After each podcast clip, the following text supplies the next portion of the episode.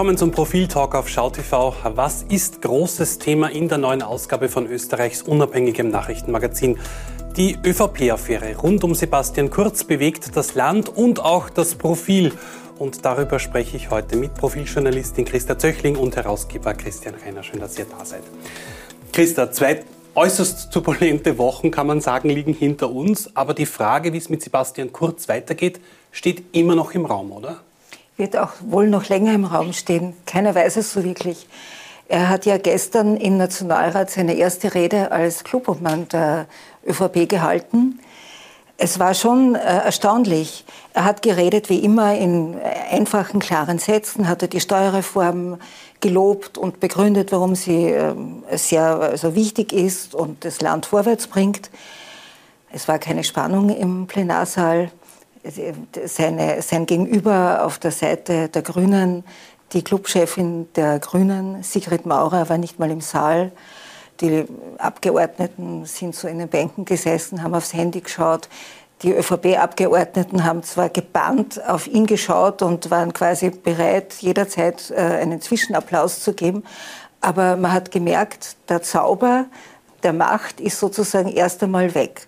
Und das wird, ihn, äh, das wird noch oft so sein. Es ist ein Unterschied, ob man im Bundeskanzleramt äh, vor dem Hintergrund des, des Prunks und der Spiegel und der Goldrahmen und der roten Tapeten steht und eine Ansprache hält oder etwas verkündet und wo dann ein paar Journalistenfragen vielleicht zu, äh, zugelassen sind, oder ob man im Parlament steht, eine Rede hält, Zwischenrufe kassiert, äh, die, die äh, Lustlosigkeit, die Langeweile, auch vielleicht vermutlich auch die Verachtung der Abgeordneten wirklich körperlich spürt also da bin ich schon neugierig, wie er damit umgeht. Ich denke, das hängt, da wird es sich auch zeigen, ob er eine gewisse menschliche und politische Reife erlangt hat durch diese Skandale, die jetzt aufgetreten sind. Das weiß Sebastian Kurz, was du gerade schilderst. Und darum diskutieren wir alle und ich Wahrscheinlich kann ich deine nächste Frage da schon vorwegnehmen. Darum diskutieren, wir, darum diskutieren wir ständig, wird es Neuwahlen geben oder nicht. Sebastian Kurz weiß, wenn er in dieser von dir so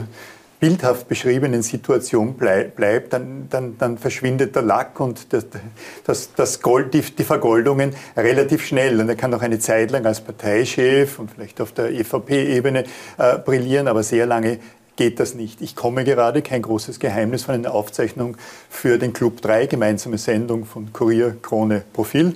Äh, auf SchauTV, auf Profil.at, Krone TV. Und es war ganz interessant. Ich saß dort, also Gast äh, Werner Kogler, aber ich saß dort mit Martina Salomon und mit Klaus Hermann, Chefredakteurinnen mhm. äh, bei Krone und Kurier. Und ich war der Einzige, der nicht damit rechnet, dass es im nächsten, äh, in den nächsten sechs Monaten Neuwahlen gibt.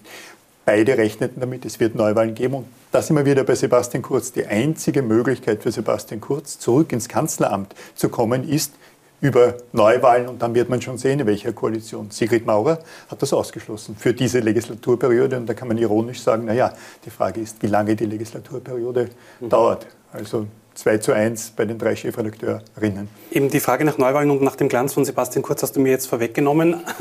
Kennen aber, einander schon lange. aber äh, inwiefern hat denn Sebastian Kurz die ÖVP noch im Schwitzkasten oder verblasst das auch langsam? Da hat sich einiges kurzfristig geändert, also zwischen dem Freitag der vergangenen Woche und dem Samstag der vergangenen Woche, zwischen den beiden Reden, die Sebastian Kurz jeweils um 19.30 Uhr äh, gehalten hat.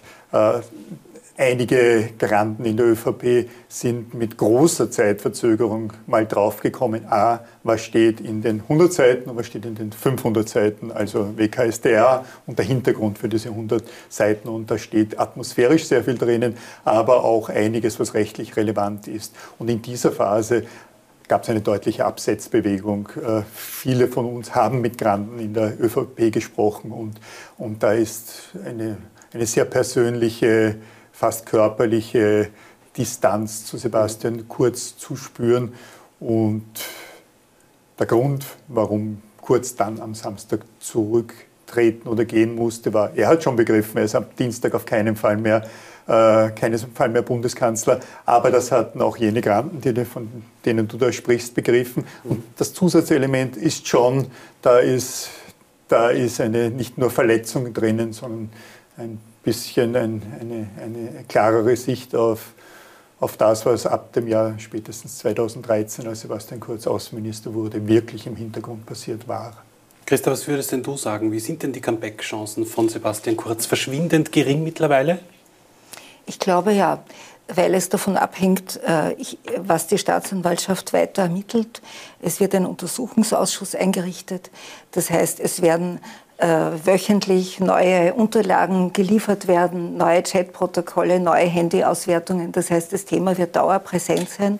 Und ich kann mir nicht vorstellen, dass in dieser Situation kurz zurücktritt, äh, also äh, dass, dass, es, äh, dass man mit ihm in Zukunft noch wird rechnen können, weil, weil der Verdacht wird, wird, so, wird so, so genährt werden durch diese Chatprotokolle und durch neue Ermittlungsergebnisse, dass, man, dass er immer unmöglicher da scheinen wird als Bundeskanzler.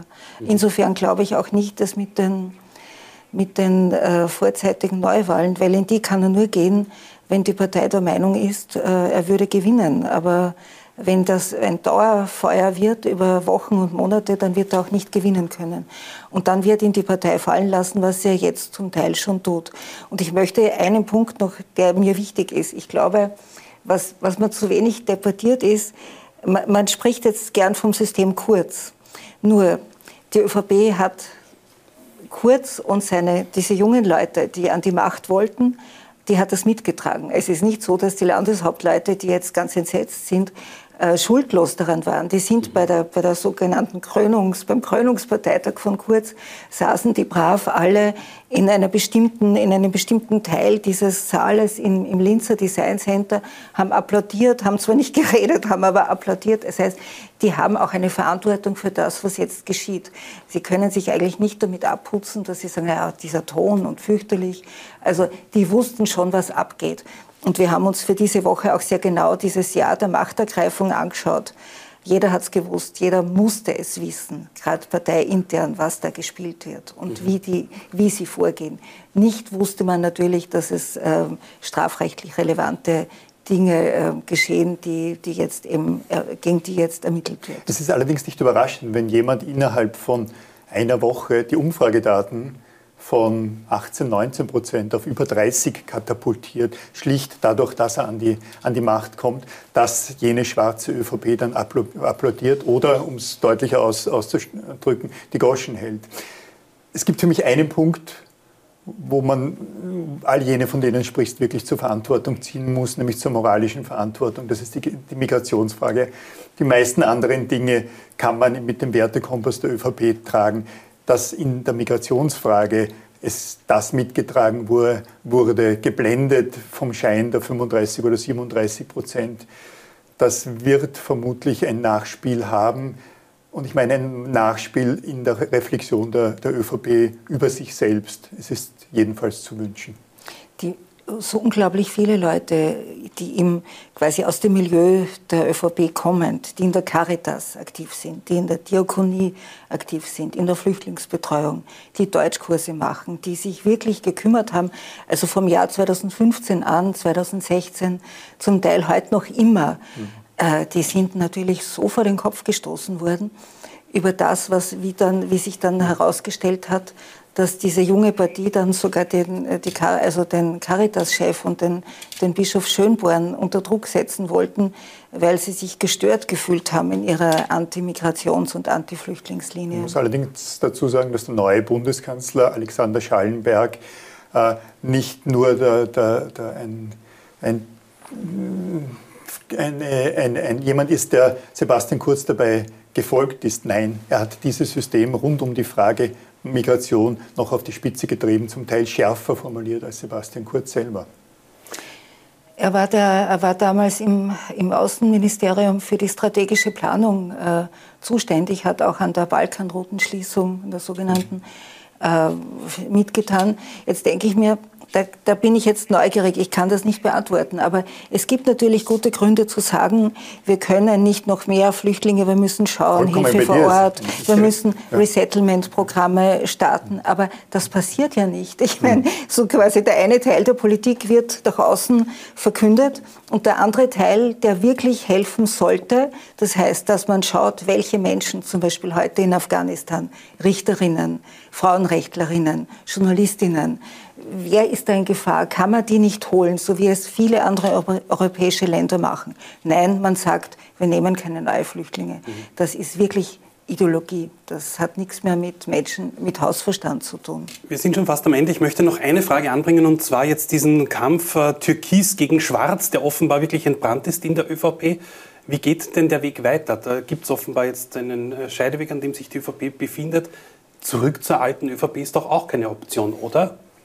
Nein, und das sollte sie auch nicht sein. Ich bin jetzt kein ÖVP-Stratege, aber, aber eine Modernisierung dieser Partei wäre natürlich sinnvoll, allerdings nicht in diese in das menschenverachtende, auf Umfragen schielende System, das Sebastian Kurz äh, gelebt hat und das ihn hochgeschwemmt hatte, sondern in eine moderne bürgerliche Partei, und das ist sinnvoll, ganz egal, wo man parteipolitisch selber steht, in, in einem aufgeklärten westlichen Europa, äh, ich will nicht sagen christlich-soziale, aber aufgeklärte bürgerliche Parteien zu haben im System.